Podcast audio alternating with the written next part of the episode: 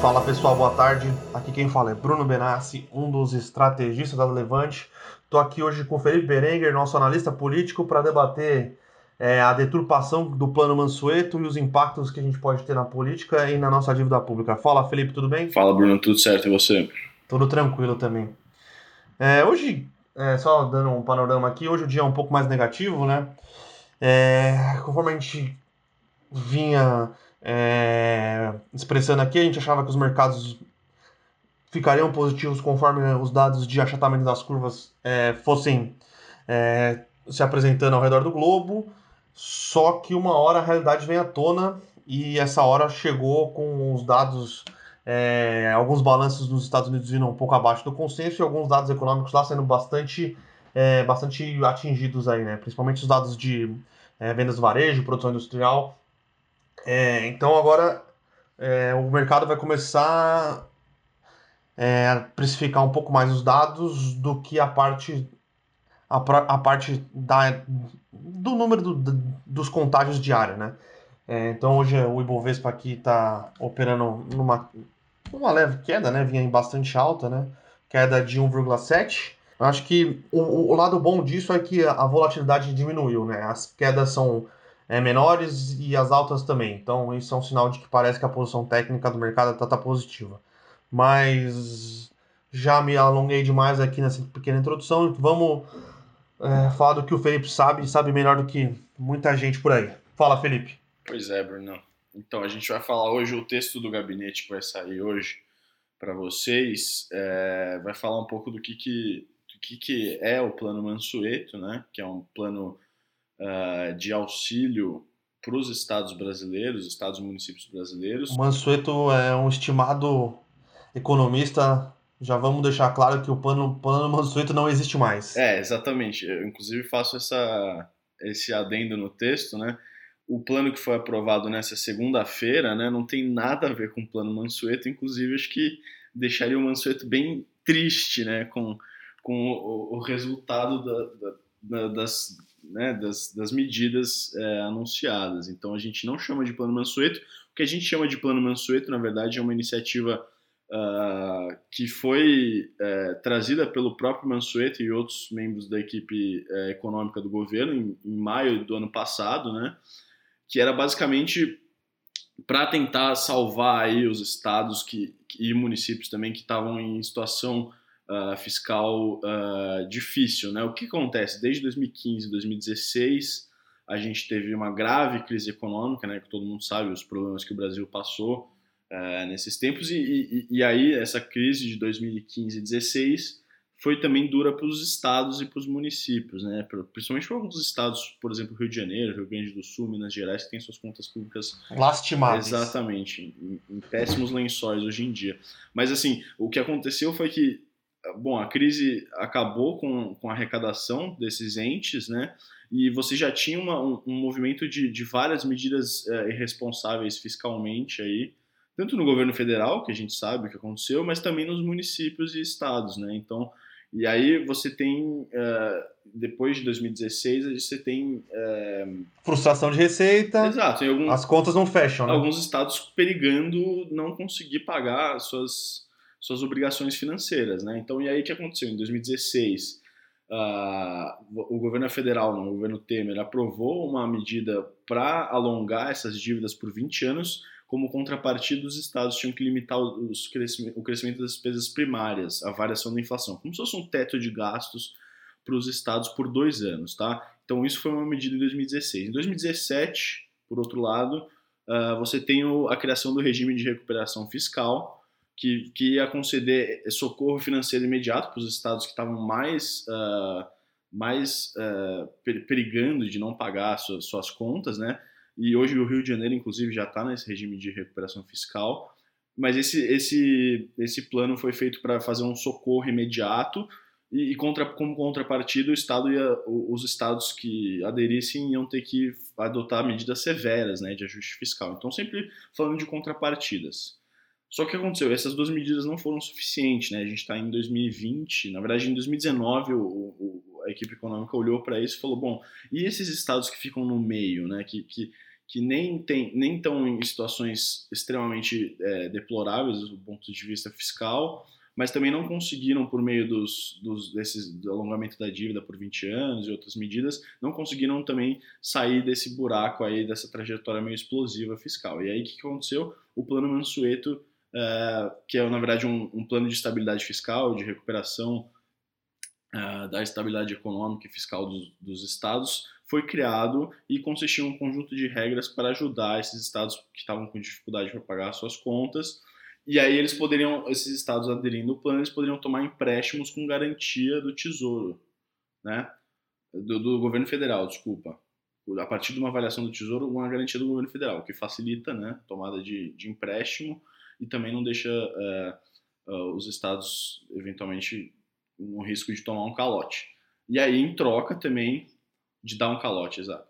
É, e em troca, uh, de novo, a contrapartida seria fazer um ajuste fiscal pelos próximos quatro anos, com teto de gasto, com limitação nos reajustes dos servidores públicos, etc. Esse plano era muito, muito interessante, é, extremamente positivo, inclusive no primeiro semestre desse ano pensava-se em, em, aprovar, mas o que aconteceu com, com, com o coronavírus foi que acabaram usando a tramitação desse plano para mudar completamente uh, o projeto de lei e colocar um monte de coisas é, por meio de interesses de governadores para basicamente assim abrir a porteira da, da, dos, dos, endividamentos e jogar tudo para a União, né? Então o que a gente viu na, no primeiro substitutivo que foi apresentado no dia 8 de abril foi um, um plano que não tem nada a ver com com o plano Mansueto, e aí a partir daí. Podia chamar Plano Manteiga esse plano. Exato, podia chamar Plano Manteiga, outros vários né,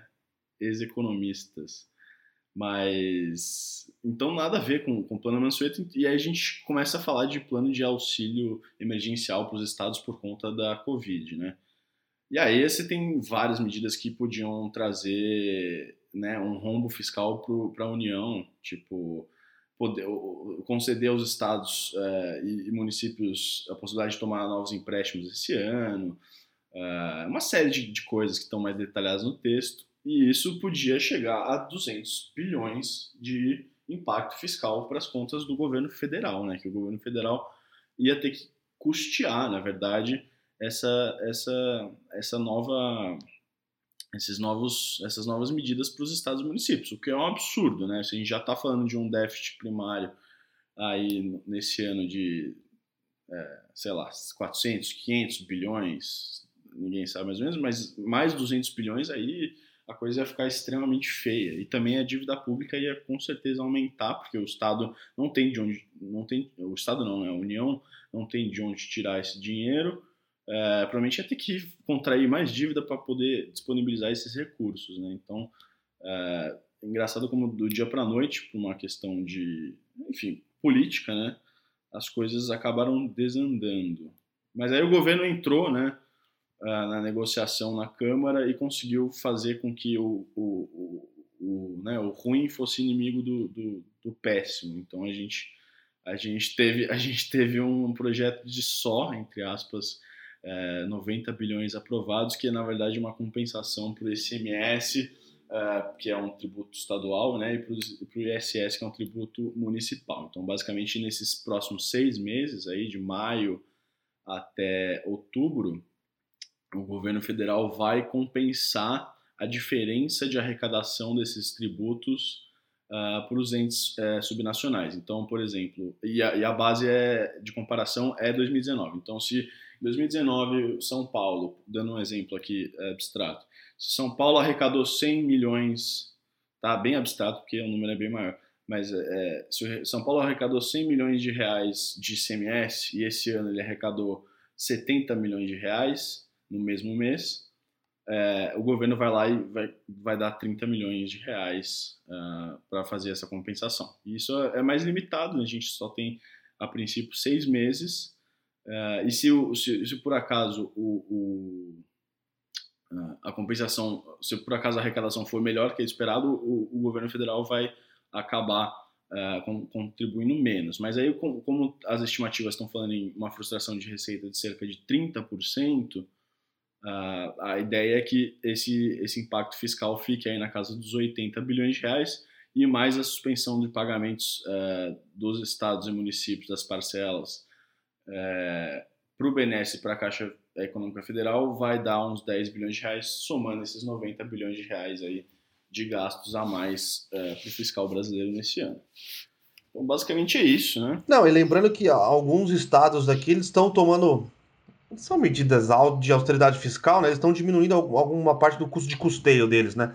São Paulo está negociando isso, o Maranhão, é, Bahia, é, acho que Rio Grande do Sul, que tudo bem, é, é, mostra que os governadores estão dispostos sim a, a fazer alguma coisa, é, mas é uma medida bastante paliativa, né? O, o grande problema dos estados hoje, como é o problema da federação, é o custo com o pessoal, seja aposentado ou não.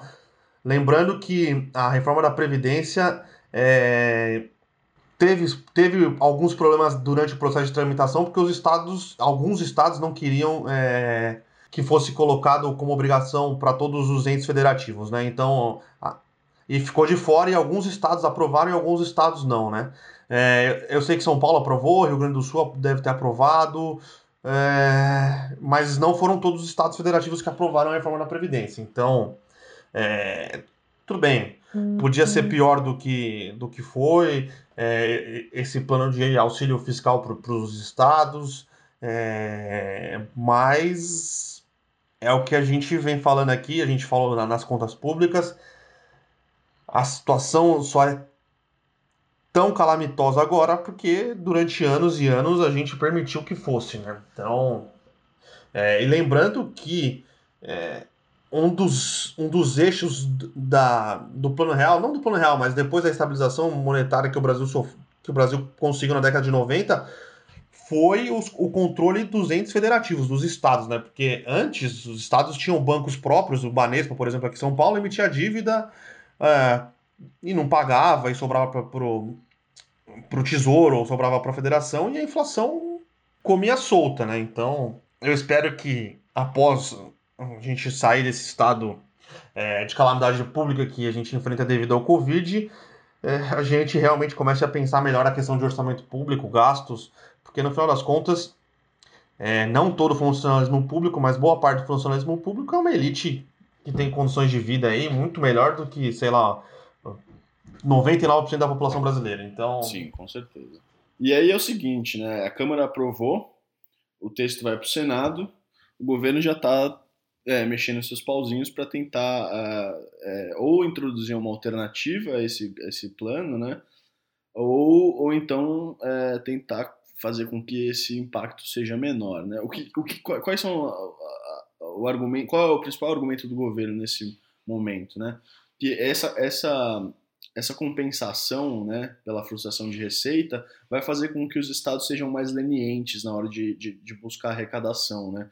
Estados e municípios, o que faz sentido, né? Porque se, se você tem a garantia de que alguém vai, vai compensar, uh, talvez não, não faça tantos esforços né, financeiros para você conseguir tanta arrecadação assim. Por exemplo, é, deixar o isolamento social por mais tempo, né? Isso, isso o governo está falando, olha, isso incentiva os estados a não, não se preocuparem tanto com a volta da economia, entendeu? Então, Aí o governo vai negociar e é importante frisar que, que se houver alguma alteração no Senado, a medida volta para a Câmara. E o, como não é uma PEC, né, é um, é um projeto de lei complementar, o, o veto presidencial pode ser aplicado. Só que como o placar da Câmara foi bastante elástico, a gente está falando de 431 votos favoráveis e só 70 contra, se o Bolsonaro vetar, provavelmente esse veto é derrubado na Câmara também. Então acho que essa seria uma, uma opção que já está meio que descartada para o governo. E a grande questão, acho que aí dessa, dessa, de toda essa história é que não tem nenhuma contrapartida, né? A gente está dando 90 bilhões de reais para os entes subnacionais aí, é, mas... Que tem um histórico de ser extremamente irresponsáveis. Exato, e apesar de ser uma situação extraordinária, né, a gente já tem outros auxílios sendo sendo transferidos por meio do Fundo de Participação dos Estados, Fundo de Participação dos Municípios, recursos para a saúde, tem uma série de, de questões aí, e, e, e pô, o plano Mansueto era, era, era, tão importante e, e, tinha contrapartidas muito interessantes aí, e do nada ele foi desvirtuado, né, como pretexto para combater uma, uma crise que é, que é real, né, uma, uma situação de pandemia, e, mas aí sem nenhuma contrapartida, né? Acho que esse é o grande lado negativo desses 90 bilhões, para além do impacto fiscal que a gente espera que fique só para esse ano, né? Pelo que o texto diz, a, a princípio fica só nesse ano esse, esse repasse, essa compensação de tributos.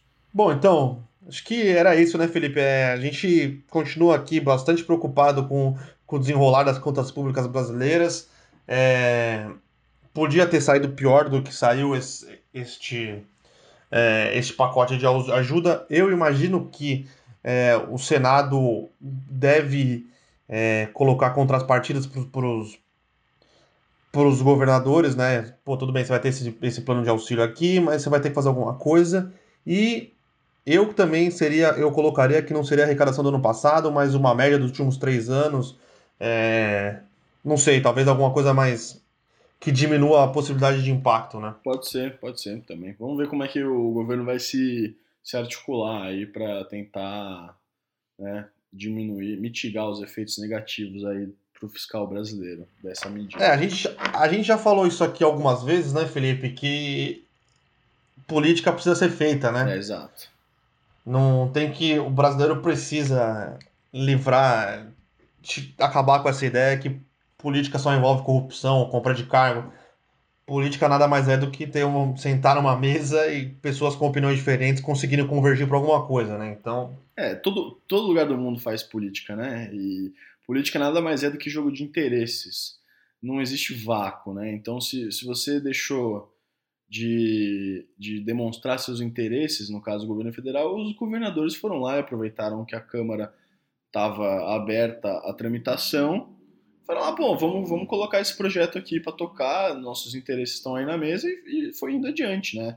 Então, se você não senta para conversar, e, pô, peraí, isso aqui vai, vai prejudicar o governo federal aqui, ali, é X, assado, assim, assado, é, fica difícil, né? Então, eu acho que mais proatividade é importante, né? E, e não necessariamente, de novo, é, fazer política, sentar para conversar, é, não necessariamente envolve medidas escusas aí, medidas corruptas, né? Dá para fazer política de uma forma transparente e minimamente correta, né? Sim, concordo. Bom, acho que era isso, né, Felipe? Sim, Sempre um prazer receber você aqui no nosso podcast. E até uma próxima, que provavelmente vai ser semana que vem, né? Valeu, Bruno. Até mais, hein? Tchau, Valeu, tchau, Felipe. Abraço. Tchau, tchau.